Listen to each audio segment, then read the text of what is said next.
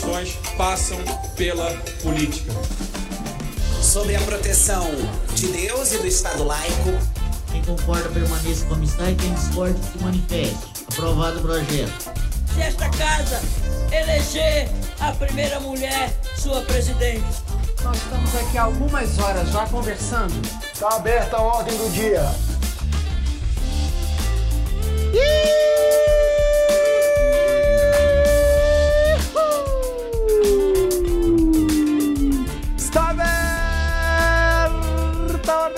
Olá, amigas, olá, amigos. Está no ar mais uma edição do podcast do blog Legislativo.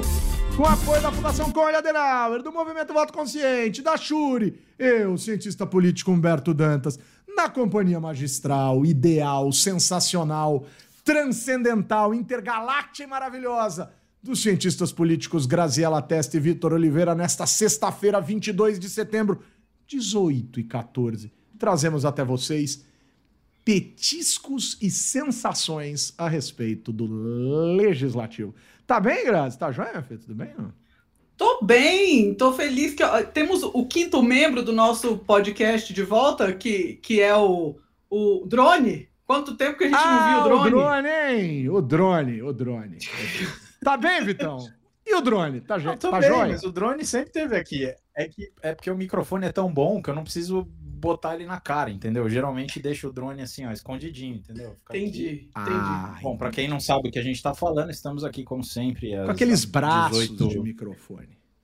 Às 18 horas ish, né? Mais ou menos, um pouco depois, nunca um pouco antes. É, a gente, quem tá vendo aqui pelo YouTube, tá percebendo que eu tenho aqui pro maravilhoso microfone da Shure, que nos deu esse apoio incrível. É, eu uso aqui uma traquitana. E meus queridos colegas aqui, Humberto Dantas e Graziella, testa a habilidade de drone. É isso. Tem que ter descrição é. audiovisual para ser. É, descrição, descrição auditiva para ser inclusivo. Esse podcast tem que ser inclusivo. Chique. O microfone da Shure é tão bom que deu para ouvir a Grazi raspando o pozinho de chocolate no fundo da xícara do cappuccino dela. Tô certo ou tô errado? Desculpa, é que eu botei no, no far, vou botar no near aqui, que ele não pega essas coisas. Tá tem chocolate, não é cappuccino. Gostaria apenas de fazer esse comentário. Ah. Tum, cappuccino tem uma receita que não envolve chocolate. anos que não vai chocolate, não vai canela. Fica maravilhoso com chocolate e canela, tá? Não tô aqui dizendo que não fica bom. Só tô dizendo que não é cappuccino. É mocatino se tiver chocolate. Cappuccino é um terço. Paulistano gosta de dar aula para italiano, né? Isso é, é um clássico. Não, for italiano, mas isso é, é, a receita italiana. Não, peraí, peraí, peraí, peraí, peraí, peraí, peraí, peraí, peraí. Receita italiana é uma, um terço expresso, um terço leite, um terço espuma de leite. É isso, cappuccino. É isso um cappuccino? Coisa mais sem graça. Então eu gosto mesmo de brasileiro. Gosto mesmo é de brasileiro. É a receita do freguês, entendeu? É o que o freguês quiser chamar de cappuccino, o cappuccino é. É isso. A cacique que vem em pó e você mistura no Nossa. É, é então. Cacique, não mande pode. cappuccino em pó pra gente em casa, porque a gente não vai falar bem dessa merda. É, isso, isso não foi um jabá, foi uma crítica. Tá? É, exato. Claro. É ruim. Pode mandar pra mim. Pode mandar. Aqui pra casa pode mandar, assim. Não, não é que eu ame, não, gente, mas é porque tem dia que não, não, não tem condição, não consigo parar pra fazer mais nada. Agora, eu queria falar uma coisa sobre a Itália, pra quem já esteve naquele país tão simpático. Existe alguma receita italiana de alguma coisa? Porque você muda de região, o carbonara muda, o café expresso muda, o cappuccino muda, o vinho tinto muda, o vinho santo então muda pra cacete. O espumante muda, o, o, o molho de tomate muda, o, o, Alfredo muda. Pelo amor de Deus, cara. Cada região da Itália. É um país, né? É, exato, É muito novo o Itália País. Nas receitas que já são ítalo-estadunidenses, é. ítalo-brasileiras. Tipo né? pizza paulistana, né? Que na Itália você não come tão boa quanto você come aqui, com todo respeito. Porque isso eu nem tô discutindo. É um... Polêmica. Não, isso é, não, isso é Polêmica. Isso é, isso é, indiscutível. Isso é apenas um conhecimento que é, é Pizza existe. é em São Paulo, ponto. Anápolis. Você já não, foi a Nápoles? Já é Pizza napolitana é muito boa também. Mas, é boa. Não, é boa, é boa. É boa. Mas é outro esquema. É outro é esquema. Boa, é boa, é boa, é boa, é boa. Ah, e tem um, começar um último item, que que último item falar, polêmico, que muda de lugar para lugar, muda até a cor, que é o raio do sorvete de pistache. Uns lugares Mas é mais- isso é uma não. explicação. Tem que ser na Mas isso é uma explicação. uns Porque são mais pistache- verdes, outros mais marrons. Isso, porque o pistache de Bronte, ele é avermelhado. E aí, quando você vai fazer, se é com pistache de verdade, ele, fica, ele não fica verde. Entendeu?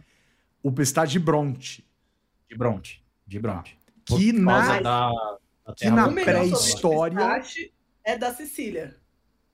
Então, fala isso pra um milanês, o cara te olha pra janela Não, e fala isso aí- ali na, na- em Siena, o cara fica bravo. É, mas eu- assim, Não, como mas eu da não tô Sicília indo nesses mesmo. lugares, eu posso falar. Mas- O Não, é aí, pistache, de Bronte, que nasce aonde viviam os brontosauros.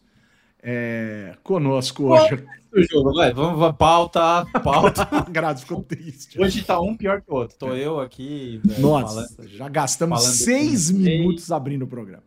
Rafael É. Fix, parabéns pelo seu mestrado. Rafa Fix aqui assistindo esta semana defender o mestrado. Matheus Araújo conseguindo acompanhar ao vivo. Renan Checon, frase do dia. Precisamos entender em que mundo a gente está vivendo. É boa. Renan Checon desejando boa noite.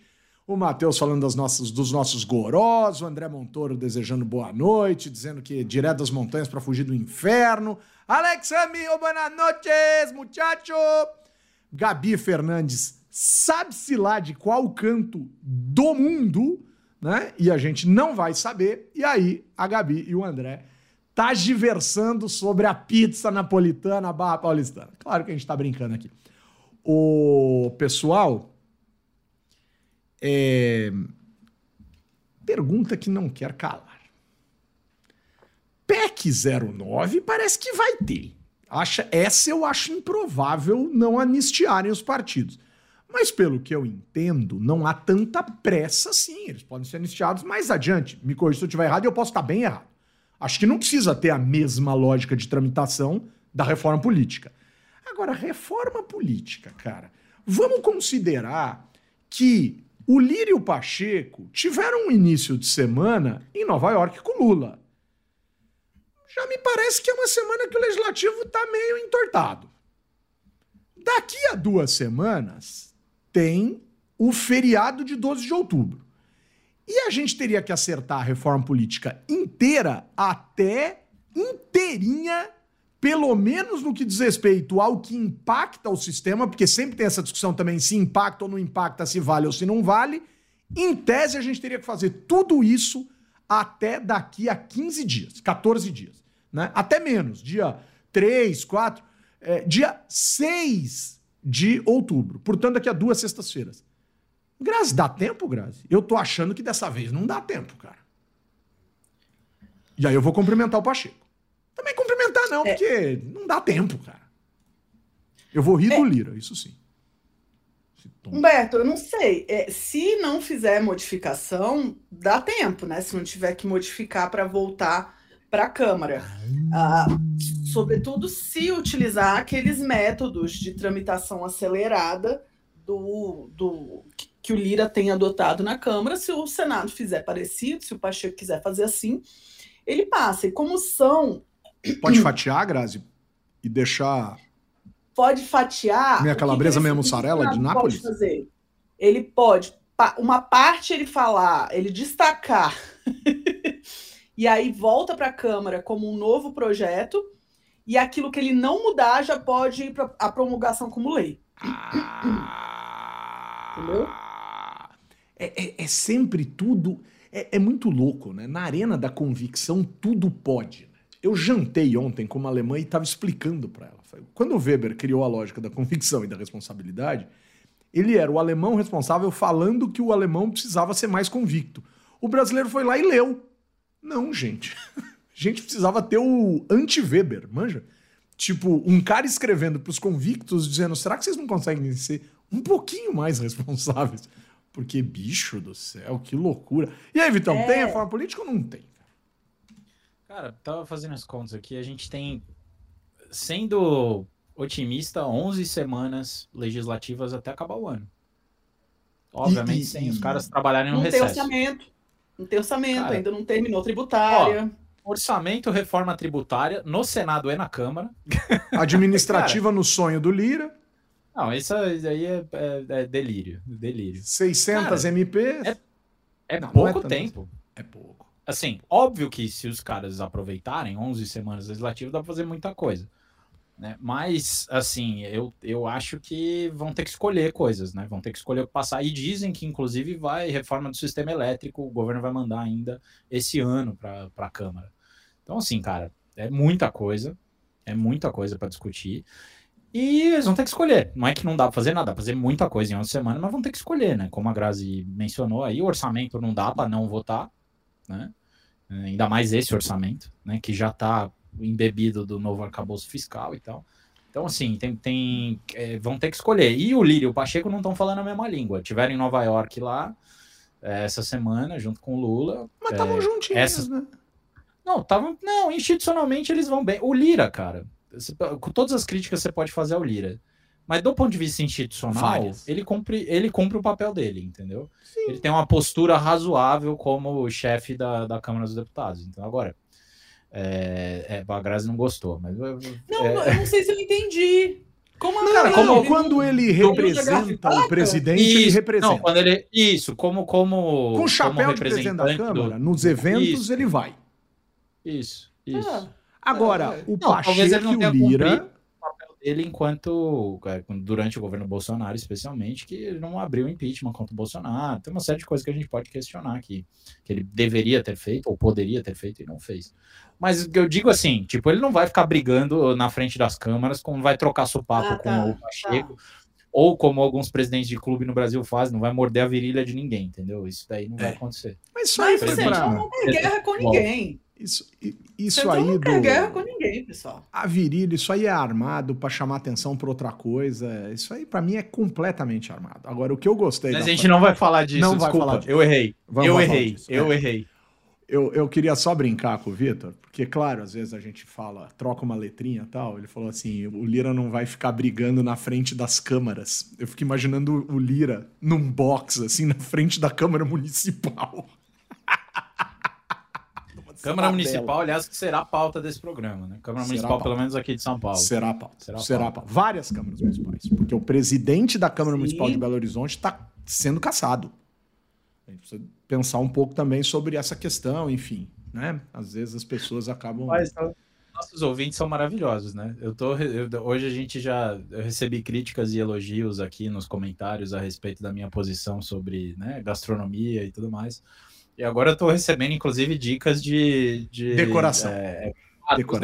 decoração para casa, que é muito razoável. Inclusive, gostaria de dizer que sim, existe, é, tem uma coisa pop art aqui no quadro, combina pra caramba, você acertou, meu querido. É que só não tá aqui no quadro. De um arquiteto Peraí, maravilhoso. peraí, Paulo peraí, é um arquiteto Paulão. de mão, mão cheíssima. Paulão, que está devendo, devendo, tá devendo nada, mas a quem eu gostaria de visitar a próxima vez que a Grazi estiver aqui em São Paulo, já me convidando, né? Tá dizendo que a casa do Vitor está merecendo ou pedindo uma gravura pop art estilo Roy Lichtenstein. Ah, bicho, o cara é, o cara é.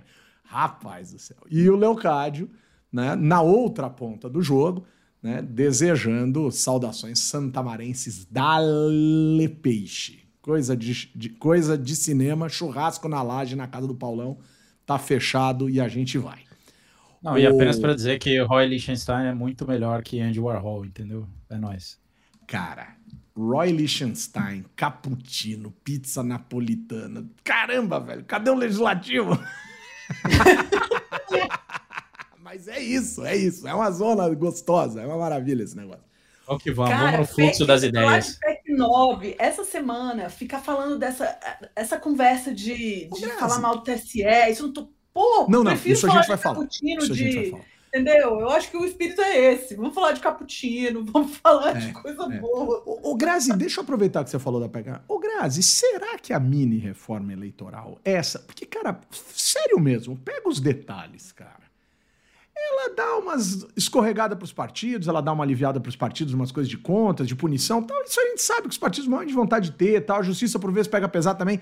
Beleza, a gente fica nessa discussão e fica, e fica, e fica, e fica. E a PEC 9 tá passando, cara. Eu tô com a sensação que essa mini reforma eleitoral, cara, é o, é o, é o Cortina, né? bovino de piranha, velho. Pode ser. É, Tá é, parecendo tem- o, o voto distrital, o, vo- o distritão, cara.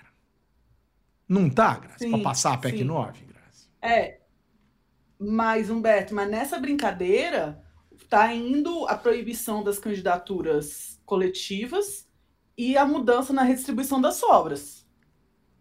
A mudança da redistribuição das sobras a gente precisa avaliar, por sinal, um texto meu ontem é, relatando aquela conversa que tivemos Genial. aqui há duas semanas. Genial. no, no blog. Acho que é um bom debate, é um debate legal, tal, gostoso, interessante, instigante. É assim que se debate a reforma política no bom sentido, não porque temos nós, mas porque é com tempo, é refletindo, é pensando, tal. Então, acho que é um Tendo texto a oportunidade de mudar de ideia, né? é, Exato, e a gente poder mudar e vindo uma ideia nova, tal, acho que isso é legal. Então, eu acho que a gente pode discutir redistribuição. Candidatura coletiva, cara, eu tenho pra mim, a gente já discutiu isso aqui, que tinha que ir para um lado ou para o outro. Porque eu ainda acho que é, que é, é peça de marketing, hoje. E aí, ou libera e faz de um jeito X, o Vitor chegou até, claro que pode ter mudado de ideia, mas chegou até a defender isso lá atrás. Não, temos que regular, temos que fazer tal. E eu dizendo que não achava que era razoável, porque eu acho que é uma hackeada desnecessária, na minha percepção. Na minha percepção. Eu acho que candidatura coletiva, cara, ela é muito legal para reafirmar a dificuldade que a gente tem em viver dentro de partidos políticos. Também. Sim, tudo E, bem. e se os partidos fossem minimamente bem organizados, estruturados, tal, talvez a gente não precisasse disso. Talvez a gente não precisasse disso. Né? Até porque eu a acho que grande. coletiva é o que era para ser uma campanha em conjunto de, de candidatos de uma mesma de um mesmo partido num sistema proporcional. Matou, Grazi. Matou. É, Matou. mas né, por outro lado, as experiências que a gente teve de chapa coletiva foi de uma possibilidade de se inserir é, pessoas que não teriam sido inseridas na política de outra forma. E eu acho que isso é uma demanda social muito grande, não tem por que ser reprimida. Não, Entendeu? não precisa não- ser eu- reprimida. eu- Aham. A estratégia de comunicação é boa. Mas é Deixa como estratégia. Deixa Mas como tá, estratégia. mas tá reprimindo, né? Não, então. Deixa como é, estratégia, exato. é, é, deixa como estratégia. Deixa como estratégia. Agora. É. Então, mas para deixar como estratégia não pode Não passar pode uma reprimir. legislação Não falando. pode reprimir. é, É. Agora, Isso. vamos pensar lá na frente em como pensarmos em partidos acima ou mais fortes ou mais coletivos do que gabinetes individualizados, que nem apartamentos em condomínios em que as pessoas não descem nem para reunião para discutir o que querem da vida. Cara, Agora, de novo, Só um. as dar um lideranças deviam ser maiores e os gabinetes deviam ser menores, na minha percepção. Eu já vi isso acontecer e funciona. Fala, Vitão, claro. Total. Não, não, assim, eu, eu acho que a gente concorda com a, a, a base, assim. Estruturalmente, os partidos não são permeáveis e isso leva a, a galera espirra para outro lado. Mas eu queria defender as candidaturas coletivas por um motivo, porque eu acho que, assim, a gente, além da questão institucional dos partidos, tem uma questão de vivência política, tem uma questão de, acho que a Grazi fala isso várias vezes, assim, você se constitui politicamente enquanto você vive a política, sabe assim? E tem uma questão que é imped... que é vedada para uma série de pessoas, que é essa vivência política, porque o cara nem começa, tipo, no- é, assim. E o mandato coletivo, bem ou mal, é uma porta de entrada para a vivência política e também para a vivência partidária. Bem ou mal, é uma galera que vai pressionar internamente também as, as decisões dos partidos, as decisões coletivas. Então, eu não acho que seja apenas uma jogada de marketing. Eu acho que sim, tem muitos problemas, tem muita dificuldade, especialmente de responsabilidade, responsividade, accountability, seja lá como a gente chama isso. Mas eu acho que sim, tem um benefício aí é, do ponto de vista da qualidade da representação, não apenas em questão de diversidade, mas em questão de vivência que essas pessoas podem ter e pl- uma plataforma de crescimento de, de político a partir desses mandatos. Então, assim, é, é, eu acho que do jeito que tá, tá ruim, tá ruim, porque é meio estelionato para o eleitor, e a galera que participa também no mandato coletivo não tem nenhuma garantia de que vai participar do mandato, ao mesmo tempo é difícil pensar em qual é essa garantia razoável, porque né, você não pode, como o Humberto bem diz aqui, simplesmente institucionalizar o cabo eleitoral no mandato. Né? Tem um monte de coisa que, que é um problema, mas eu acho que a gente precisa debater isso, não é vetando, não é, sabe, botando o porteiro do Enem para impedir todo mundo de entrar que a gente vai resolver. É um, né? Gostei. Não, acho que é uma discussão importante, cara. É realmente importante, assim. E, e acho que nos leva a muitas outras. Isso é que eu acho mais legal dessa discussão, por sinal. É, ela nos leva a muitas outras. Ô, Grazi, tem uma senhora aqui com a gente, né? Está em destaque aqui no nosso, no nosso, no nosso, na nossa timeline. A senhora Sueli Testa, luz que me ilumina o caminho e que me ajuda a seguir. Sueli Testa, que recentemente no Instagram postou fotos olhando assim para o horizonte da natureza. Eu fiquei com a sensação de que ela ia tomar um café com a Juma né? Porque ela estava ali na beira do, do rio, do lago, de algum, de algum elemento hídrico, que eu achei que a Juma ia aparecer para tomar um café com a dona Sueli Testa. Ou com o velho do rio. Eu quero a minha casa, eu quero falar com o velho. eu tô com saudade da Juma, viu, bicho? Eu gostava eu, daquela novela. Aquela novela é sensacional. É, mas eu acho que a gente precisa discutir essa questão das candidaturas coletivas. Tinha essa pergunta história... que não quer calar: você gostou mais da primeira ou, da, ou do remake? muito mais da primeira. Ah, era muito mais legal. Até porque tinha ah, o, o confisco da poupança. Não, tinha o confisco da poupança. Falava que você gostou clone. mais da primeira do que da outra? Porque teve o confisco da poupança. e não tinha o que fazer, aí você ficava assistindo novela, né? Negócio que deve ter falado um capítulo, eu lembro. Porque eu gostava de política já Nossa, com 15 senhora. anos. Era bem legal, era bem legal. Mas, o, o, o, pessoal, mas a gente precisa discutir isso e, e a, a, única coisa que a gente convergiu na semana passada positivamente em relação a essa reforma é a questão de certos aprimoramentos no calendário. Mas, pessoal, percebam, não, não tem nada assim de ah, vai mudar a humanidade. Não, não, não vai não, mudar a é. humanidade. Não vai mudar a humanidade. Aí, aí. É claro que a PEC 9 é a mais preocupante de todas. Mas aí, numa contextualização dificílima de aceitar, tendendo a um destempero preocupante, vem um ataque da presidente nacional do Partido dos Trabalhadores, Nossa. deputada federal do Paraná, Gleici Hoffmann, para cima da Justiça Eleitoral, para dar inveja em bolsonarista maluco. Senhora Gleice Hoffmann, o espaço está aberto. Bom, para qualquer representante está aberto, mas a senhora saiu da casa. A senhora é, parece que andou encontrando alguns amigos aí no seu estado que por vezes exageram, né? Por exemplo, o cara que tem a conge e tal, às vezes exagera, né? A senhora resolveu entrar no rolo, né? ela, ela chegou a dizer que, justi que a justiça eleitoral é desnecessária porque custa muito.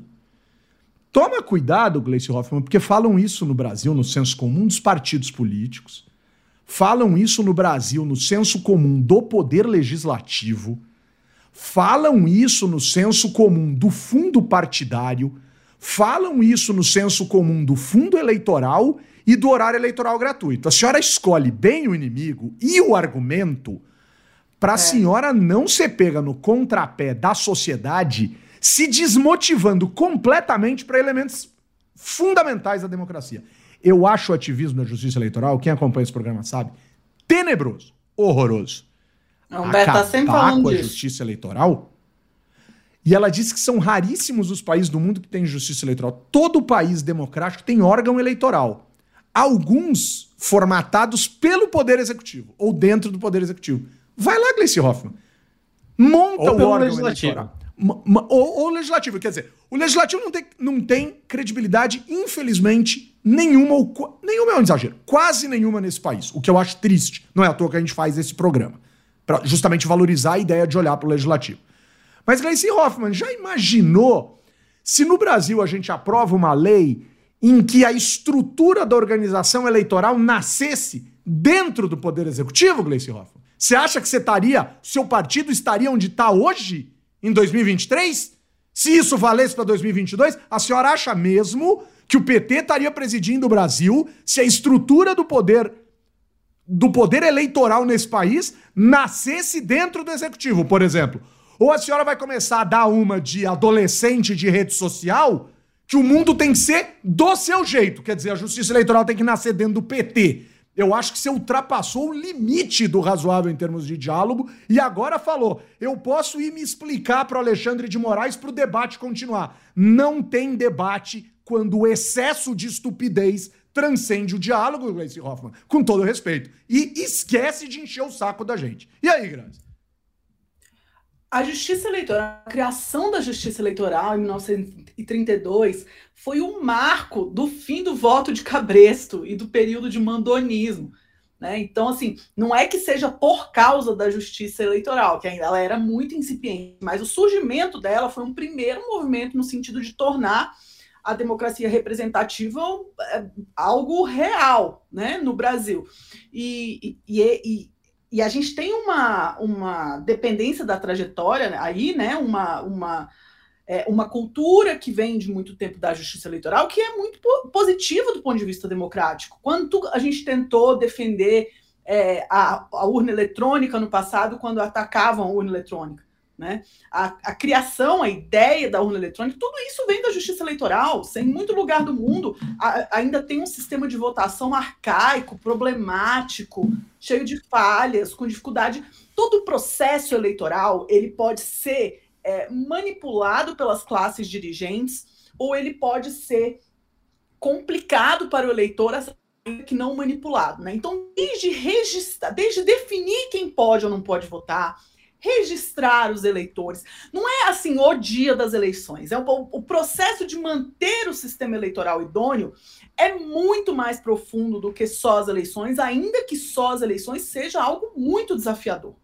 Né? É, os, os, países grandes, que têm dimensões muito grandes, muito dificilmente optam por fazer uma eleição no mesmo dia, como a gente fez no Brasil.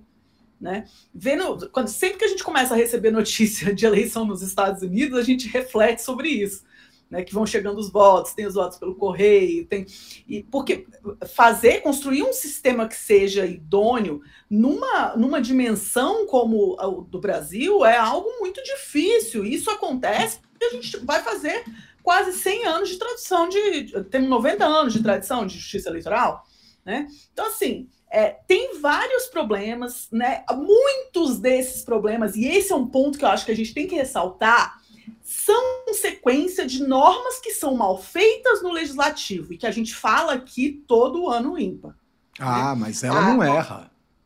A norma é feita de um jeito completamente atabalhoado, mal feito para poder ser aprovada até 5 de outubro do, do ano ímpar e, e ser implementada na eleição do ano seguinte aí gera normas que não são. É, que seja por um processo decisório mal feito ou por um processo decisório que é, propositalmente gera uma regra que não diz nada, e aí ela precisa ser interpretada pela justiça eleitoral.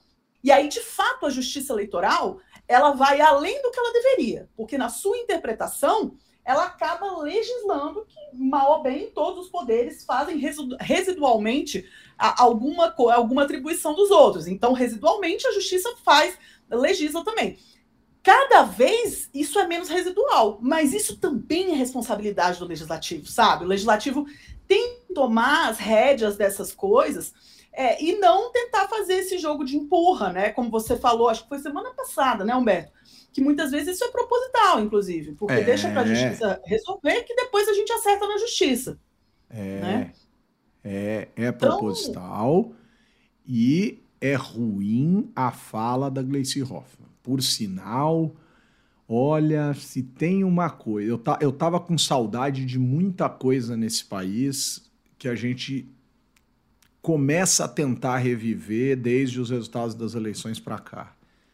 Mas se tem uma coisa que eu não tava com saudade é dos arroubos verborrágicos do Partido dos Total. Trabalhadores quando volta ao poder com arrogância absoluta. É impressionante como o PT se esmera na capacidade de se desgastar com a sociedade por bobagem. E essa da Gleice Hoffmann é um emblema, é uma medalhinha a mais nesse besterol ao se tratar de coisas fundamentais. Vou repetir: se não fosse a justiça eleitoral estruturada do jeito que está, deputada, a senhora não presidiria o partido que governa o país. Eu tenho a mais absoluta convicção disso. A mais absoluta convicção disso.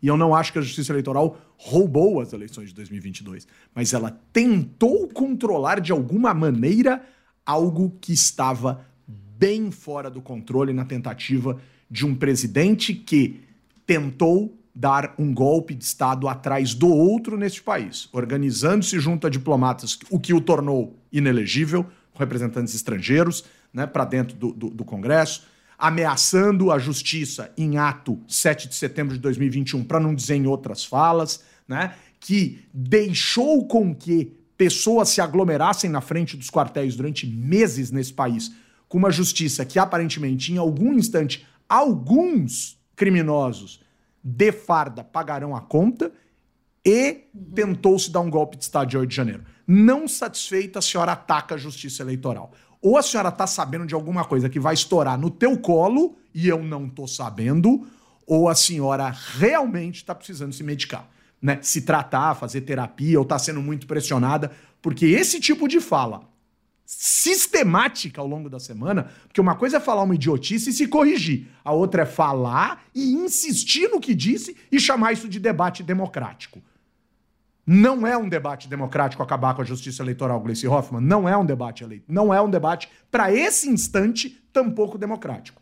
Senão a gente vai começar a dizer daqui a pouco, e você toma muito cuidado, porque você ouve isso por aí, e eu sou contra, que é razoável acabar com o legislativo, que tem muito partido político no Brasil. A senhora é uma irresponsável de falar uma idiotice dessa. A senhora perdeu a dimensão da bobagem que falou e insiste para não dizer que errou né? Que é uma coisa que muita gente sabe dizer que errou, aparentemente a senhora não tá afim de dizer que errou. Bom, fique com os seus. Eu não entro nessa. Vitão, por gentileza, desculpa. Não, não, rapidinho, é, acho que. Pô, a Glaze já falou tanta besteira, mas é importante gosta dizer. de falar besteira. né? Ela não é louca, ela só tá equivocada. Ela só tá Ah, errada sim, nas não. concepções dela, ela tem concepções autoritárias. Boa. que reflete sim a visão de uma parte da esquerda. Eu vou ser a última pessoa que vai vir aqui e dizer que a, a esquerda no Brasil, especialmente o PT, é autoritária. Não é. Já demonstrou isso várias vezes. Mas que tem uma parcela que é, sim, que tem uma visão autoritária, isso é verdade. E essa fala dela é, reflete essa visão. Só para só para resgatar aqui, eu, eu acho que duas coisas interessantes do ponto de para além de tudo que vocês falaram, que eu concordo absolutamente. Assim, a é, justiça eleitoral no Brasil, é, o fato dela ser uma inovação e dos de outros países do mundo não terem essa separação de uma corte ou de uma é, de quem organiza as eleições ser separada institucionalmente do poder executivo ou do poder legislativo, embora seja uma inovação, seja uma característica diferente do Brasil, não significa que o resto do mundo está certo. Tem que tomar muito cuidado em política comparada com a ideia de que o resto do mundo, tipo, sempre quando a gente faz essa comparação, ah, a gente faz um negócio diferente do resto do mundo, logo estamos errados. Cara, sem viralatismo aqui. O, Perfeito. o resto do mundo, na média, está errado. É só ver a eleição nos Estados Unidos. Cara, é isso. Eleição Daqui a pouco ela Estados vai Unidos é um defender o problema golpe do papel. Sério. Né? É. Daqui a pouco ela Exato. vai defender o, o- o voto em cédula de papel. Aí Isso. vai faltar Então, assim- três planos para mudar de partido e ir pro PL, né? Isso. E aí, assim, é, uma outra questão interessante é a seguinte: todo, é, todo mundo que está no. Tem um, um trabalho, uma pesquisa interessante do Milan Svolik, que é um cientista político é, eslovaco radicado nos Estados Unidos, é, que é muito interessante porque ele faz uma, uma pergunta hipotética que é a seguinte: do tipo, é, ou melhor, ele faz uma discussão que é a seguinte: por que um chefe de governo não rouba as eleições? Do tipo, é diferente de você perguntar a ideia de. de- é- é- você inverte a pergunta. É do tipo, meu, todo mundo vai roubar a eleição se tiver condições para isso. Então, tipo, o que impede? Né? E, e- e competição política é um desses fatores, assim, né? Então, assim, é- é- enquanto a gente tem uma justiça eleitoral que, de maneira é, apartidária, não significa que seja neutra politicamente. É diferente ser neutro politicamente de você ser apartidário. é, é, zele pelo processo político, a competição está garantida. E havendo competição, a gente evita autoritarismo. Então, assim, não significa também que, e aí a última coisa, que é, discutir o papel da justiça eleitoral seja um tabu. A gente não pode transformar nenhuma instituição em tabu. Agora, atacar a, a, a, existência da justiça eleitoral, simplesmente, ou entre outros motivos, pelo fato de não existir em outros lugares, é, é simplesmente não. patético, deprimente e lamentável. E porque uhum. ela pune demais, cara, então cria uma lei, cria um projeto de lei. Ó, pune demais porque os partidos no Brasil são uma merda. Não, e ela diz que a punição é, não é pedagógica tal. Tá bom, deputada, cria um projeto de lei e convence seus pares de fazer com que a justiça passe a punir de forma pedagógica. Cara, a caneta pedagógico tá na tua é... mão. É, é, cara, é, como é que é aquela acho, história? O nacionalismo é o, é o refúgio dos, da, por, da, dos canalhas, né? A ideia de punição pedagógica é o refúgio dos canalhas. Pode ver no trânsito, discussão de trânsito. Ah, não, tem que ser pedagógico, não pode ter radar. Vai tomar banho, as pessoas reagem a incentivos. Tem que punir, entendeu? As pessoas reagem a incentivos, é não. isso. Se tem custo, as pessoas não fazem. Mas, mas olha que legal. Uma fala dela disse o seguinte: por exemplo, por exemplo, quando os partidos a, a, é, é, é, burlam a cláusula de, de gênero, a justiça devia punir não caçando a chapa inteira, o que está muito certo de fazer, na minha opinião, mas sim tirando um homem e botando uma mulher suplente. Gleici, isso não está em nenhuma linha da lei. Proponha. A ideia é boa. O partido que burlar a cláusula de cota o partido que burlar lógica de cota paga a punição tirando o homem e botando mulher no parlamento. Incrível! Incrível! Sensacional! Só que ao invés de transformar isso num projeto de lei, de brigar por isso, de lutar por isso, você vem e fala que tem que acabar a justiça eleitoral porque ela pune errado. Meu, desculpa, você não tá numa boa semana, bicho. Você não tá num bom momento de reflexão, cara. Olha que ideia legal jogada no esgoto de uma reflexão ruim. Então vamos pensar nisso. Vamos pensar nisso. Claro que existem vários desdobramentos para isso, a gente precisa raciocinar. Agora, que o seu partido está assinando a PEC 9, tá, né? E você é a presidente nacional do partido. Então ela vem com o pedagoguês e aprova Não. a PEC 9. Ah, Gleice Hoffmann, vai pra casa do chapéu! É, e defendeu, não só, não só votou, né? Eu gosto de falar, porque eu, eu fiquei tão chocada a primeira vez, a primeira deliberação que foi no CCJ, que eu fui assistir a sessão. De casa, claro, né? Que eu não, não, não ponho mais sapato para ir para a Câmara, tem, tem que valer muito a pena para eu me deslocar até lá. Então, no, no conforto do ar-condicionado da minha casa, eu liguei na TV Câmara.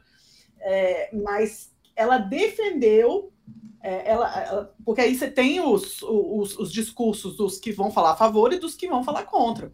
Ela não só votou, ela, ela discursou a favor Isso! Da isso! Né? É o que o Renan está dizendo aqui. E tudo isso para se igualar e defender um projeto de lei para anistia dos partidos. Pelo visto, ela está mais disposta a se igualar ao PL do que a gente imagina. Mas tudo bem, PT e PL se Não, encontram num monte de é festas. estratégico também, né, Humberto? Porque parece assim que o jogo tá ganho. Bolsonaro teve 49% dos votos pois nas é, últimas é, pois. O Congresso é todo bolsonarista, assim. é, um, é um Congresso é. muito bolsonarista. E é do jogo, o povo assim quis, o povo assim Isso. desejou. O pessoal, é, eu queria entender, se alguém conseguir explicar também, porque a gente não está acompanhando tanto isso, mas pintou um pedido de impeachment para o Biden nos Estados Unidos. E a questão está mais associada aos atos do filho do Biden do que do próprio Biden. Eu fico imaginando se cada filho de político brasileiro resultasse em impeachment do pai no Brasil. Rapaz! Do céu. Ó, governo Temer teve coisa com a filha. Governo Bolsonaro teve coisa com os filhos. Não tô nem falando dos que são políticos. A gente pode falar do rapaz do condomínio, não vou nem falar o que ele fazia no condomínio porque é a vida dele. Mas que, que papai que papai tá mordendo a língua tá. É... Fernando Henrique teve suspeita com a questão das privatizações, inclusive envolvendo mais pessoas do seu partido. Lula teve suspeita. Dilma teve suspeita. Cara, todo mundo no Brasil tem rolo com filho quando sobe ao poder. Todo mundo, claro que eu estou exagerando, mas muitos políticos têm. Aí a pergunta: é mais um um gesto da oposição para tentar atacar o Biden e tal, e isso sempre acontece, porque eu não acompanho os Estados Unidos a esse ponto, de saber se acontece ou não. E parece que deu uma paralisada no governo dos Estados Unidos. Paralisação do governo nos Estados Unidos pode atrasar inquérito de impeachment de Biden na Câmara, sendo que a eleição é ano que vem. E os democratas estão loucos para que o Biden não seja candidato, pelo menos uma ala democrata. E aí, galera, o que, que temos nos Estados Unidos, hein? Não, sobre, sobre esse negócio do impeachment é o seguinte, é uma discussão muito interessante e que resvala um pouco aqui no que a gente está discutindo agora. Não Boa. sei se todo mundo sabe, mas tem uma, um grupo de trabalho, esse é um grupo de trabalho de verdade, né? não aquela, ah, tá. aqueles não grupos os do de Lira. trabalho, do, não os do Lira, né? que inclusive está sendo é, coordenado ou de alguma maneira é, tem a participação do Lewandowski, que bem ou mal gostemos ou não, é um cara que tem, né, tem, ele já conduziu um processo de impeachment, então assim, bem ou mal, o cara tem algo a dizer sobre, né, para revisar a lei do impeachment aqui no Brasil. E uma das questões que estão sendo propostas nesse grupo de trabalho é a como e qual e quanto e de que maneira se deve abrir processo de impeachment. Se isso é sempre uma discricionariedade do presidente da Câmara, como é atualmente, uhum ou se precisa existir alguma regra, algum tempo para que isso. Porque, do contrário, o que a gente tem hoje é o pedido fica ali na gaveta, o presidente abre quando ele quiser. Dito isso, o que está rolando nos Estados Unidos? Lá, o processo de impeachment tem uma peculiaridade em relação ao nosso, ou melhor, o nosso tem em relação deles, porque eles fizeram antes, que é o seguinte: quem abre o processo de impeachment é a Câmara dos Deputados nos Estados Unidos. Tipo, não é o presidente. Então você precisa ter maioria na Câmara para abrir o impeachment. O que acontece é que, é, é que no fim das contas, é um efeito é muito parecido assim com o que a gente tem no Brasil. Só que o que o presidente atual, que não tem o apoio retumbante dentro do Partido Republicano, que ganhou maioria nas eleições ali de na midterm, né, na eleição na metade do mandato do, do de todo presidente americano, tem uma eleição para o legislativo. Né? E o, o Partido Republicano ganhou a maioria, mas uma maioria assim, bem ah, quase não majoritária na Câmara dos Deputados nos Estados Unidos, na House. E eles fizeram o Speaker, que é tipo análogo ao nosso presidente da Câmara aqui no Brasil. E o Speaker lá tá super pressionado pelo próprio Partido Republicano, porque o cara nem é um trampista radical, e aí ele não consegue o apoio dos trampistas radicais, que, que formam uma base relativamente grande do partido, e também não é um moderado, não é um cara republicano nas antigas. Então, o cara me veio com essa de abrir o impeachment sem precisar do voto da maioria. Ele tá discutindo isso lá. Entendeu? E assim, não diferente do Brasil, tem também a questão da popularidade dele tá baixa, né? Fica muito mais sujeito a esse tipo de, é, de, de de ação meio parlamentarista, talvez, né? Essa, esse impeachment é, antigovernabilidade, não impeachment por crime de responsabilidade. Então, não ajuda que a popularidade é, do Biden esteja baixa. E isso tudo também é consequência de um processo eleitoral, né, gente? Já começou as eleições nos Estados Unidos. Tá tendo prévias já, isso já está super, é, super em movimento, esse, esse bonde já está andando, e Trump está voltando com bastante força aí. Né? E isso eu acho que a gente tem que olhar muito, muito, porque é, a, a, o Trump ganhando as eleições, a gente não tem dimensão o tanto que isso impacta no Brasil. Ah, mas impacta total, demais. Total, total. Demais. Total. Essas ondas, elas reverberam muito, e isso... A gente não sabe qual vai ser o próximo Trump, qual vai ser a... a sem, sem pandemia, tomara, né? E, e, e, quais vão ser os próximos direitos que eles vão atrás, né? Que a gente já nem tem aqui no Brasil. o que mais eles querem, querem tirar. O Trump ganha nos Estados Unidos e a esquerda no Brasil ataca a justiça eleitoral. Certas pessoas condenadas pela justiça eleitoral vão rir. Vão rir da justiça eleitoral. Se preparem, se preparem. Vocês vão ver a construção da narrativa com a esquerda atacando é. a justiça eleitoral e o Trump ganhando as eleições nos Estados Unidos. Ó, ver é. que beleza que vai ser segurar a onda. Vocês vão ver. Depois, a democracia acabou, mas eu só exerci minha liberdade de expressão num debate democrático. Vai lá, rainha. Ó, vai lá, vai lá. A culpa não é sua de tudo, mas você é responsável por um pedaço do problema. O pessoal. legislativo, me ajuda a te ajudar. Gente do céu, é uma pilha de coisas.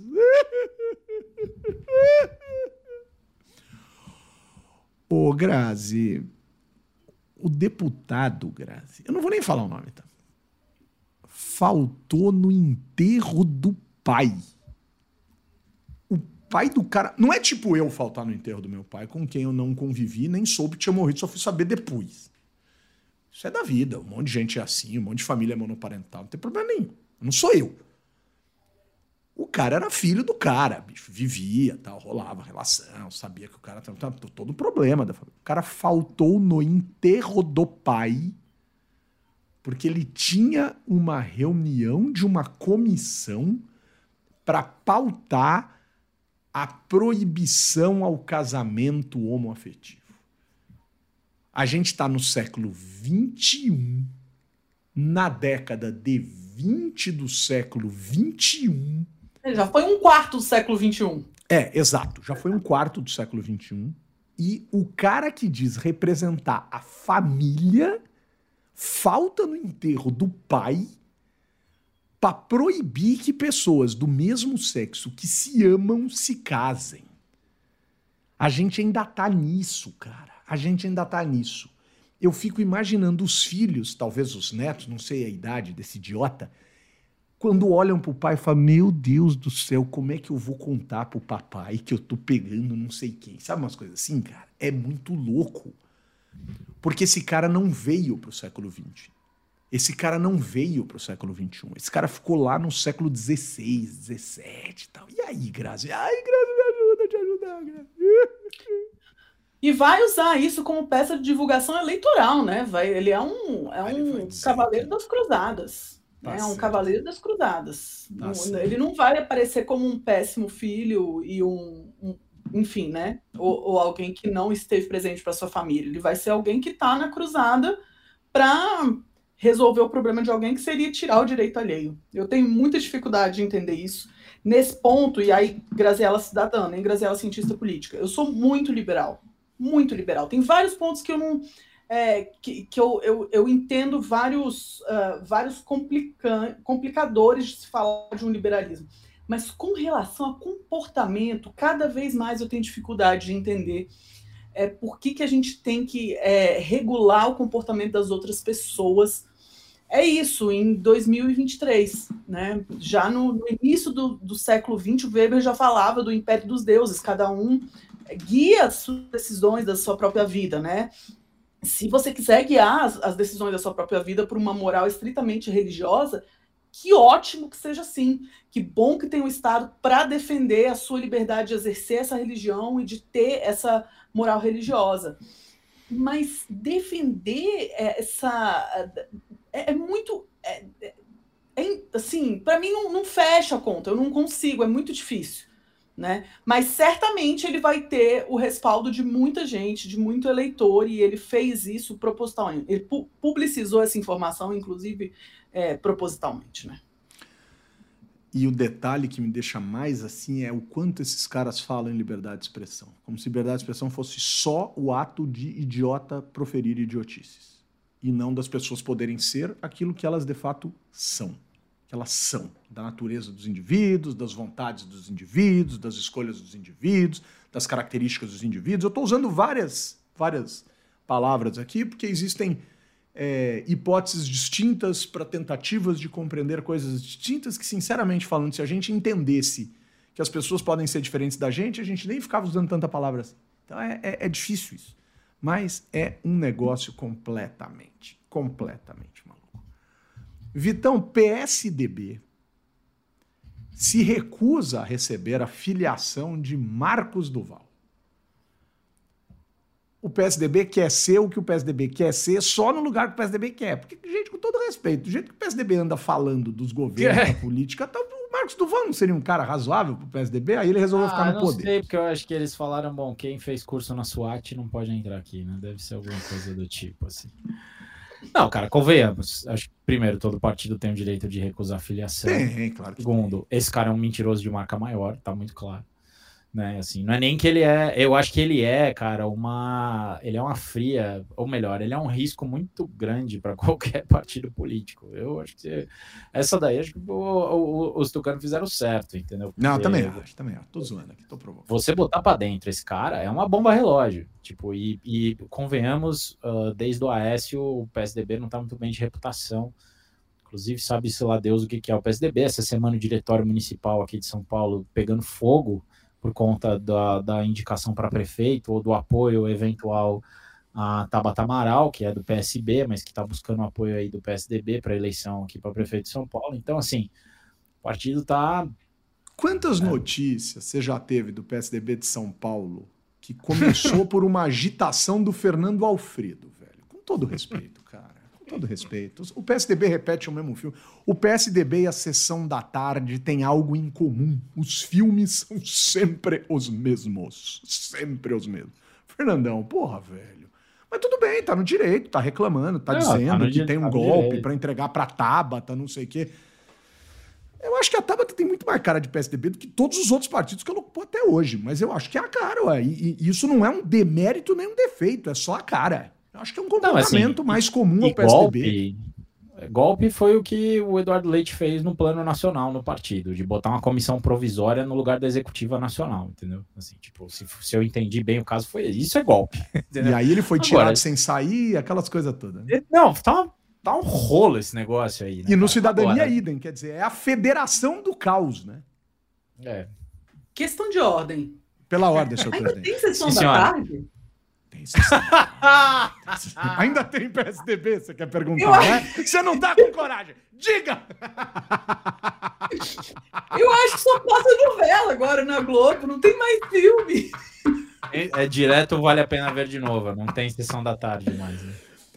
Sabe aquela história do. Os homens foderão uns aos outros para sempre. Mas fala diferente, Hobbes.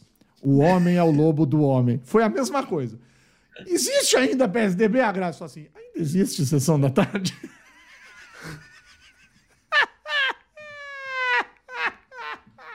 Sensacional. Mas assim, Ai, coincidentemente... Mas é verdade. Olha a só. Gente... Posso falar uma coisa? Que saudade do PSDB, do Fernando O dia da metáfora.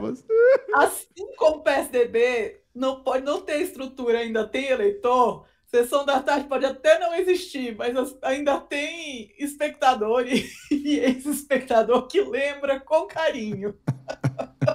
É um saudosismo, né? Ai, que saudade. Eu, eu, eu, eu, não tô zoando, não. Que saudades do PSDB de Fernando Henrique Cardoso e Mário Covas. Que saudade. Poxa, Tinha vários defeitos, ah, problemas e tal, mas que saudade. Meu Deus do céu.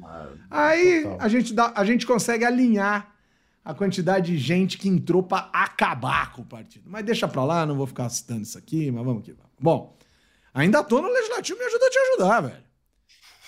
E... Ah, Humberto, eu sugiro, questão de ordem aqui também, que você já leia todas de uma vez, porque se a gente comentar uma a uma, é, não velho. acaba hoje aqui. Bom, em Belo Horizonte, segue o processo de cassação do presidente da Câmara, vereador Gabriel Azevedo, que, olha, com todo respeito, gosta de uma polêmica e é afeito a uma confusão. E muda de partido, e compra casa. E, e era o arauto da nova política vinda de, de Belo Horizonte, né? Pois é. Pois, mas, talvez até ainda, ainda ache que seja, ou possa imaginar que seja, mas olha, a quantidade de coisas envolvendo não é pequena. E aí o processo segue. E Obviamente, e eu não conheço detalhes do processo, se de fato for cassado, e essa semana abriram outro processo de cassação em cima daquele que está em curso, pode se preparar que vocês vão ouvir que é injustiçado, que não sei que, e blá blá blá, e não sei que, mas olha, se a gente somar todas as polêmicas, aí a juventude fica de lado, é, é, é, é, é quantitativo de polêmica de veterano na política, velho. Mas tudo bem. É do jogo. É do jogo. É, e aí, pessoal, bom, aí vem aquela história daquele vereador cearense de uma cidade do Ceará que disse que é, o pai dele curou o autismo dele na porrada. Eu fui ver o vídeo. É, é óbvio que é extremamente infeliz. É óbvio que é bizarramente infeliz sobretudo à luz da nova órbita da comunicação no mundo. Mas o cara não está falando sério. Ele fala: olha, vou aqui fazer uma brincadeira medonha, tenebrosa, de mau gosto, que não precisa ser feita. Mas ele não estava num discurso sério. O que não justifica é estupidez. E ele veio a público e pediu desculpas, etc, etc, etc. Então eu vou dar uma. Eu ia usar o áudio, eu fui atrás do áudio para mostrar o tamanho da idiotice. Mas eles. Hum, hum, eu vou tentar exercer uma empatia sobre o inempatizável. E por último, pessoal, e aí eu acho que é a coisa mais importante, aí, aí sai do legislativo. Tivemos o primeiro sinal do que pode acontecer, e a gente estava discutindo isso semana passada, com a questão do aborto no STF. O STF criou maioria para a decisão acerca do marco temporal das terras indígenas. O Senado imediatamente falou: Nós estamos discutindo um projeto de lei sobre isso, vocês não deviam estar discutindo isso aí. O STF responde: Nós somos o guardião da Constituição, nós estamos interpretando a Constituição. O que, que aconteceu essa semana? Protocolaram uma proposta de emenda constitucional para tratar do marco temporal das terras indígenas. E se passar. Não, já, tá, já, tá, já foi aprovada na Câmara, na verdade. Ela é antiga, ela está até já avançada no processo legislativo. Está na CCJ não, não. do Senado. Não, então, o projeto de lei. Não, não. Hoje PEC, protocolaram uma PEC. Não, mas a PEC já está sendo. Teve uma PEC que foi aprovada na Câmara. Também? PEC... Sim, sim, sim. Então já aproveitaram, e... é isso? Isso, não, tá na pauta dos, tá na pauta da, da CCJ. O Alcolumbre botou na pauta da CCJ essa semana, mas aí disse que vai votar semana que vem, exatamente em resposta também ao, ao Supremo. E tem muito mais coisa além do marco temporal. É uma é, é, é um grande Frankenstein, a PEC. Não, porque, olha, desculpa, assim, eu não, tô duvidando, só tô lendo a notícia aqui do Poder 360. O senador Irã Gonçalves, do Progressistas de Roraima, protocolou nesta quinta-feira, 21 de setembro, uma PEC para a retomada da ideia do marco temporal. A proposta é em resposta à decisão do STF. Segundo a PEC. Não, Beto, é, desculpa, você tem razão. O que está na CCJ é um PL. É um PL. Então, assim, é isso. É um PL. Então. É um PL que foi aprovado na Câmara. Eu estou me referindo ao PL. Isso, isso. Tem é. razão. Eles, a PEC é em resposta ao Supremo. É isso. Então, pessoal, agora vamos ah. lá. Eu não estou dizendo de novo, volta para a semana passada, que eu sou favorável, contrário, eu não estou entrando no mérito, mas perceba a PEC do marco temporal é algo que o conservadorismo do poder legislativo é capaz de derrubar por emenda constitucional. Eu fico imaginando. E, e, e, PEC do marco temporal, 90% dos brasileiros não sabem do que se trata. É interesse, muito provavelmente, de grandes latifundiários, de grandes produtores de terra, de grandes. do agronegócio predatório, que, que eu não vou generalizar agronegócio de nenhum, que eu vou cometer uma idiotice dessa mas tem um setor da sociedade favorável que tem um peso no Congresso Nacional gigantesco. Uhum.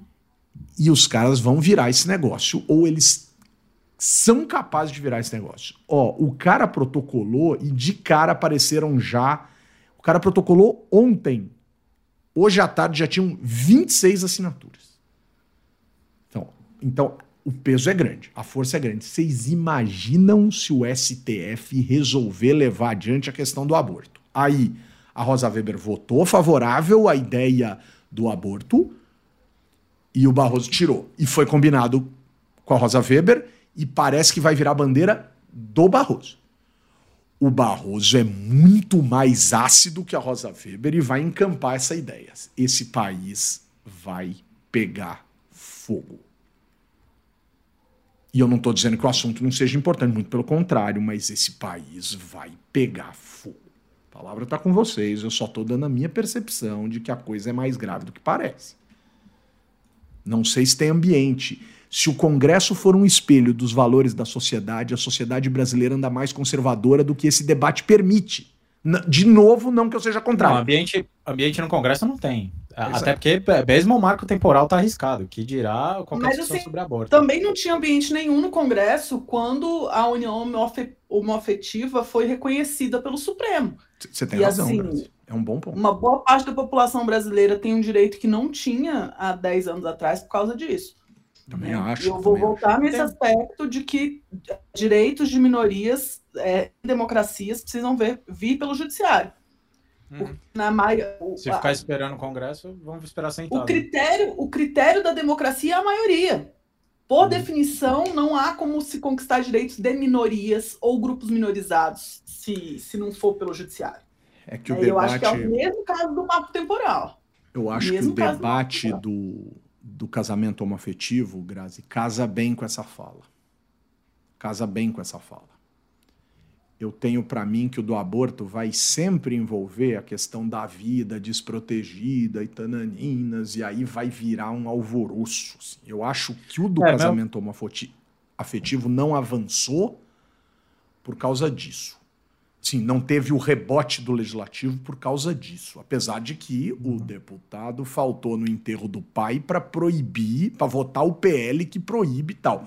Só que é tão burra, é tão burra essa discussão do PL, porque se o STF, que é guardião da Constituição, interpreta que a Constituição permite o casamento homoafetivo, se um PL disser que proíbe o casamento homoafetivo, alguém vai judicializar e o STF vai dizer: nós já pacificamos que o casamento afetivo, homoafetivo, está contido na Constituição. Portanto, a oposição ou o universo conservador está perdendo tempo levando adiante PL. Querem ganhar tempo ou querem avançar no debate, que eu acho um retrocesso na humanidade, apresentem uma Ou PEC. Não faz Ou sentido? só querem fazer floreio. É. Ou só querem fazer vídeo pro Instagram deles, entendeu? Fazer E não vai no cortes. casamento do pai. No casamento, não, no enterro do pai. Casamento fosse tudo. Só, a única questão que eu tô pensando assim, do ponto de vista estratégico, não do ponto de vista do, do que está sendo discutido, do mérito. No mérito, eu acho que o Supremo acertou em todas essas. né? Agora, o, o- e a, o voto da Rosa, da Rosa Weber foi simplesmente maravilhoso, histórico. Agora, Foi. a grande questão para mim é a seguinte: é a seguinte, os caras vão escolher uma coisa para dar uma no Supremo. Eles vão escolher uma. Eles não vão fazer em todas. Ou vai ser droga, ou vai ser a questão do casamento, eu acho que tá superada, Também acho. ou vai ser essa do aborto, eles vão, ou vai ser o marco temporal. Eles Uma escolher temporal uma. tem baixa baixa é, é, Tipo, popularidade. Não dá problema, é. Então assim, cara, Interessante, hein? Eu, eles vão escolher uma, e aí a questão é onde que vai sobrar, entendeu? E aí, é, tipo, é, tem que avançar a discussão, a gente está atrasado na, na discussão com relação à saúde reprodutiva da mulher, óbvio que estamos. Agora, é, é isso. É, qual, qual vai ser a consequência política? E aí não estou dizendo que não tem que fazer, estou dizendo, a gente vai ter que lidar com essa consequência política. né? A- Alex, e não a- vejo, não vejo isso sem respingar em 2026. E o Alex Ram perfeito, hein? Que hay que aceitar la unión homoafetiva são los novios. Muito bem, né, Alexa? Sensacional, né? Quem tem que aceitar o casamento homoafetivo são os noivos. Perfeitamente, exatamente. O resto é resto, resto, resto, resto. O Paulo Cássio dizendo, eu aceito. Que venha o quarto marido. Boa, Paulão. Boa, Paulo. Boa, Paulo. Sensacional. Sensacional. Nossas, noss- nossos, nossos é, é, sentimentos de pronta recuperação ao ex-deputado Deltan Delagnol, que caiu da bicicleta, né, no exato momento em que ele planeja ir para o novo, e o novo planeja levar Sérgio Moro, né, que ele se recupere do tombo que tomou de bicicleta. Último. É sério isso? Ele caiu de bicicleta de O que? verdade? Você não viu? Não vi. Foi com a cara no chão, tá todo roxo. Aí começaram a bagunçar com o cara, perguntando se ele tinha apanhado na rua, tal, não sei o quê. Aí ele disse que a esquerda fase. trata ele assim. Ah, Deltan, vai, vai deitar. Que Para de postar selfie, então, tonto. Você sabe que a sociedade é violenta, infelizmente, e você também é violento. Se você não se achar violento, eu posso fazer um PowerPoint para te explicar. Ô, pessoal, última coisa. Carta. Olha só, Grazi, Vitor, vamos juntar. Vamos fazer aqui o quebra-cabeça final aqui do nosso bagulho. Ah, tem um quadro novo, cara. Três, cinco minutos a gente acaba. Olha só, olha só. Pessoal, olha que incrível. Quebra-cabeça. Lira flertando com o governo. Para ser ministro a partir de 2025, sob o aval, inclusive, de Fufuca, que disse essa semana que Lira seria um ótimo ministro a partir de 2025. Fufuca ministro. Carta de princípios do Progressistas, que é legal que um partido tenha carta de princípios, sinceramente, eu acho que é super importante. Uma carta conservadora, tudo bem, no Brasil o Progressistas é conservador. Mas, cara, esquece o nome. O partido tem um norte conservador. Ótimo, fantástico. Quem não gostar, que se filie aos progressistas que não vão se chamar progressistas porque o progressistas é conservador. Mas deu para entender. E. Deu não. Foi culpa sua, Humberto. A culpa não é Ficou sua, boa. mas ficou Não é sua. Ficou boa, ficou boa. Porque o A explicação esse. foi ótima, inclusive. Peraí, peraí, velho. Peraí, peraí, peraí, peraí, peraí. Sério mesmo. Sério mesmo. Vou, vou apertar pause no progressistas, porque a causa é progressistas. Paulo Cássio, eu aceito que venha o quarto marido. Renan Checon, eu estou à procura de um marido. Ah, se isso acontece no legislativo, eu vou, eu vou a pé pra Brasília, velho, pra pagar promessa pelo mundo mundo. Oi? Mandei mensagem pro Humberto que ele faz o. o- o- aqui Ah! a gente deixou de. Não, você faz o match. Não, entendi você dizendo assim, mandei ser- mensagem pro Humberto. Falei, nossa, falei alguma merda aqui, o Vitor já tá me consertando. Não, Mas, não, pessoal, sério, ó.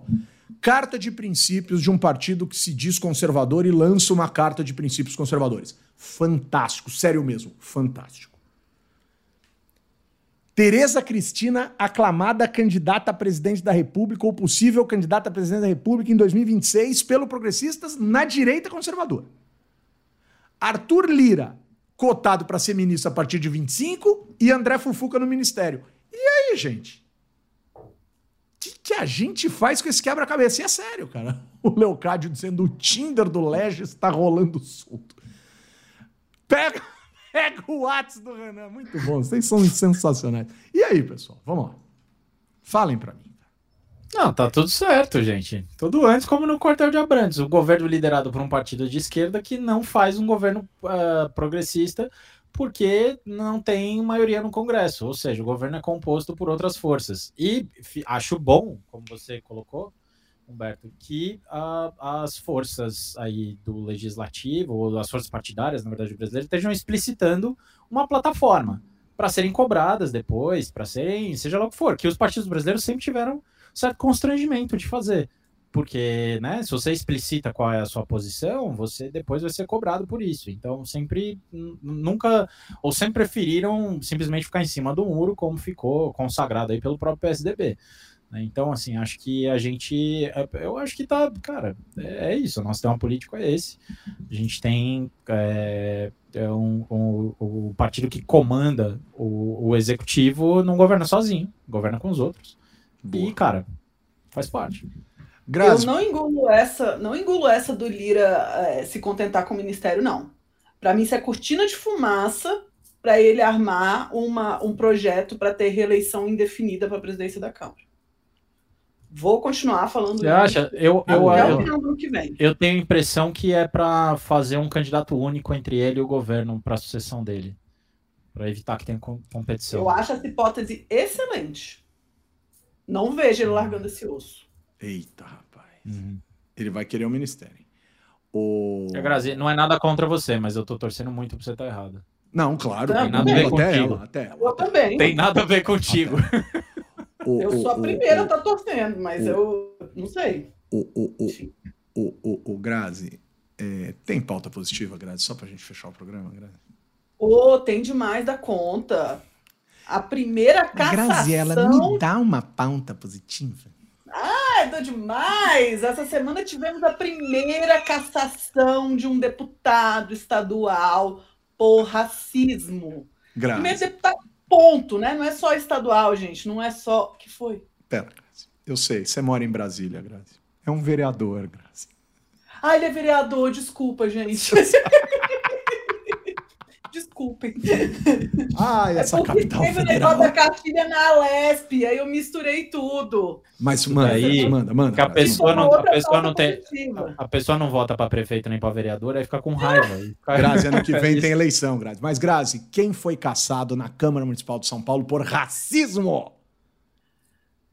Não, fala você que, que é eleitor agora. Ca- N- Mas não sou eleitor do cara e nunca fui, nunca seria. Não, Camilo Cristófaro Caçado. Eu acho que, para além do caso de racismo inquestionável, por sinal, os senhores membros do Judiciário Paulista, obrigado por terem dito que não tinha racismo nisso. É porque, muito provavelmente, os senhores julgam racismo com medo de serem racistas. Eu tenho certeza disso que eu estou dizendo. Racismo não é julgado nesse país do jeito sério, porque juiz morre de medo de ser racista. Né? Ou é racista. E aí não reconhece o caso, né? Não quer abrir precedente para depois se ferrar. É só uma hipótese, meus caros. Eu sou cientista, eu lanço hipóteses. É uma hipótese. Mas Camilo Cristófaro, caçado pelos pares por racismo. É por isso que a casa é do povo e o judiciário nem sempre é do povo. Adiós. Adiós. Né? Racista. Não sou eu que disse, são seus pares que disseram. E eu corroboro porque eu ouvi o áudio em que o senhor proferiu bizarrices racistas. Racistas. É, ninguém vai repetir racistas. aqui esse áudio. Racistas. Racistas. Né? Racistas. Então vamos lá. É, Último ponto. Que é só uma frase. Num novo quadro do programa. Frases para advogados no STF. É um novo quadro. Frases para advogados no STF. É preciso que eu suporte duas ou três larvas se quiser conhecer as borboletas. Essa é do Pequeno Príncipe, galera. Então essa vocês podem usar tranquilamente, sem passar vergonha. Graziella Guion de Testa. Vão ser 20 episódios das frases. 20 episódios. Para ajudar os nossos amigos advogados que chegam no STF nervosos e querem usar frases do Pequeno Príncipe. Um dia, quem sabe, a gente faz um quadro do Príncipe de Maquiavel. Graziella Guion de Testa. Me dá um abraço virtual. Opa, dou demais, dou demais. Hoje não fui de surpresa. não fui pega de surpresa. Ah, essa semana eu queria mandar um abraço virtual para os integrantes do INCT, Representação e Legitimidade Democrática, principalmente o- os professores Adriano Codato e Bruno Bolognese. Começou, o INCT começou as atividades essa semana, eu estou super animada. Como é que chama, Grazi? É, representação e legitimidade democrática. Que E legal. a NCT é uma categoria de financiamento do, do CPQ que cria um- como se fosse um instituto, é um instituto mesmo, é mais do que um projeto. Né? E durante quatro anos desenvolve projetos de pesquisa e, e eu fiquei super feliz de ter é, sido incluída nesse grupo. Estou super animada com os trabalhos, só tem gente boa. Essa reunião, teve a reunião de fundação essa semana. E, enfim, né? Então fica o abraço para todos, mas especialmente é, para o coordenador geral e da área, que são o Bruno Bolognese e o Adriano Codato. Grande abraço para os dois que eu encontrei em Curitiba recentemente naquele evento que eu fui na Assembleia. Grande abraço para o Bruno e para o Adriano. Vitor. Turma boa lá do Paraná, né? Ah, muito Ao bom. contrário dos políticos, os, os Fala professores turma também. boa, eu acho que é o Ciro Gomes, mas tudo bem. Boa, turma muito boa. Turma boa. Tatu não sobe no toco. Vitor Oliveira, me dá um abraço virtual. Queria mandar um abraço virtual para nossa querida Joyce Luz, que aniversaria hoje. E, né, está aí em processo de mudança até onde eu entendi, então tudo, tudo de melhor para ela e os próximos passos na carreira dessa pessoa brilhante que a Joyce já esteve aqui conosco várias vezes, Linda. né? É isso aí. Queria mandar um abraço para todo mundo que torce para aquele time que está na fila, cujo nome eu não vou falar. Esse fim de semana vai ser difícil. Força para todo mundo. É, e é isso, querido. Agora, a minha pergunta é a seguinte: Humberto Dantas, me dá um abraço virtual? Dá demais. Ah, vão tomar banho vocês. Vão Sim. tomar banho. Se eu sou o pequeno príncipe, um abraço para o nosso querido Paulo Cássio, porque ele brincou aqui. Pô, Príncipe. Posso falar sobre o conhecimento inútil sobre Pequeno Príncipe? Pode. O, o, o Saint-Exupéry, que é o autor do Pequeno Príncipe, não é o Maquiavel, para que todo mundo lembre aí, fique claro. Boa, boa, boa, boa, É, Ele passava férias em Florianópolis. E eu não sabia. Ele é um cara que assim, gostava muito de Florianópolis. E aí tem vários lugares lá que são homenagem a ele, né? Eu não, eu não sabia. Né? Tipo, tem acho que a Lagoa do Peri, que eu achava que tinha a ver com Peri e Acessi, mas na verdade é o Saint-Exupéry. Tem nada a ver. Então, assim, é isso aí. Pessoal de Florianópolis, talvez. Cara, você sabe que eu tô muito chateado com os meus abraços virtuais, né? Porque sem querer eu deletei meus abraços virtuais. sem querer, mas eu lembro alguns. Tá no zap. Ai, meu. Não, eu deletei. É, um abraço muito grande, um beijo muito grande para Joyce, nossa aniversariante do dia, né? reiterando aí o que o Vitão falou. Um grande abraço digital aqui para o nosso querido Paulo Cássio. E o churrasco na laje vai acontecer um dia desse. Para além disso, um grande abraço para o Luiz Rondina, que nos ouviu essa semana, fez comentários, blá blá blá, etc. Um abraço especial demais para o Pedro Kelson, que eu encontrei no busão. Cara, civilizado é o povo que se encontra no transporte coletivo, velho. Lindo demais, bicho. Encontrei o Pedrão no Vila Mariana 917H, na verdade no Terminal Pirituba, ele estava vindo. Né? Então, no, no, no, Terminal Pirituba 917H, encontrei o Pedro Kelson, mandou um abraço para nós, disse que nos ouve sempre. E um grande, grande abraço. Pedrão. Grande Pedrão, grande Pedrão. E um grande abraço para toda a galera que eu encontrei hoje no encontro, que eu tô até com a camiseta, tudo é político, né? Da galera do segundo encontro da Rede Nacional de Educação Cidadã. E aí, cara, sem brincadeira, eu encontrei umas 30, 40 pessoas conhecidas, e eu não vou falar em nomes, assim, de tanta gente querida, mas vem aí a edição, a rodada brasileira, pela primeira vez foi feita a rodada brasileira do ICCS, que é aquele indicador que mede educação cívica e cidadã nas escolas. Ah, que foi massa. feito no Brasil, só que foi feito quase em segredo, porque era um governo não muito afeito a certas coisas porque foi autorizado no governo anterior ao governo Bolsonaro.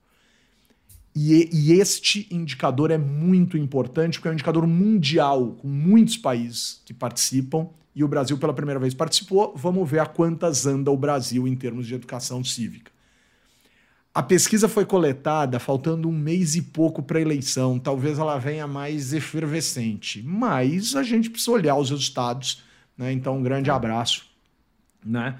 É, para a galera lá do, do, do INEP, que, do INEP ou do. Ih, rapaz, do INEP é que fez a pesquisa, em especial, em especial, em especial, para nossa querida Maribel.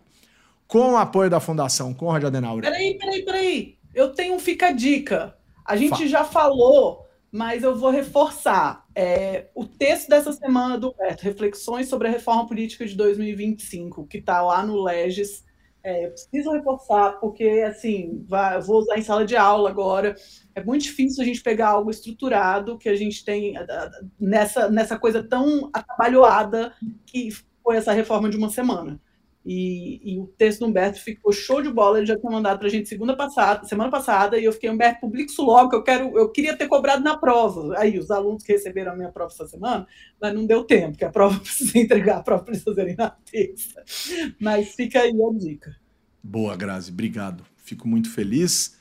Com o apoio da Fundação Conde Adenauer e do Movimento Voto Consciente, eu, cientista político Humberto Dantas, responsável por tudo aquilo que aqui digo, coloco ponto final em mais uma edição do Legislativo né, destacando aqui os abraços institucionais para Conrad Adenauer, Estadão, Shuri e Movimento Voto Consciente. Movimento Voto Consciente. É, que eu botei o Estadão e tirei o Voto Consciente.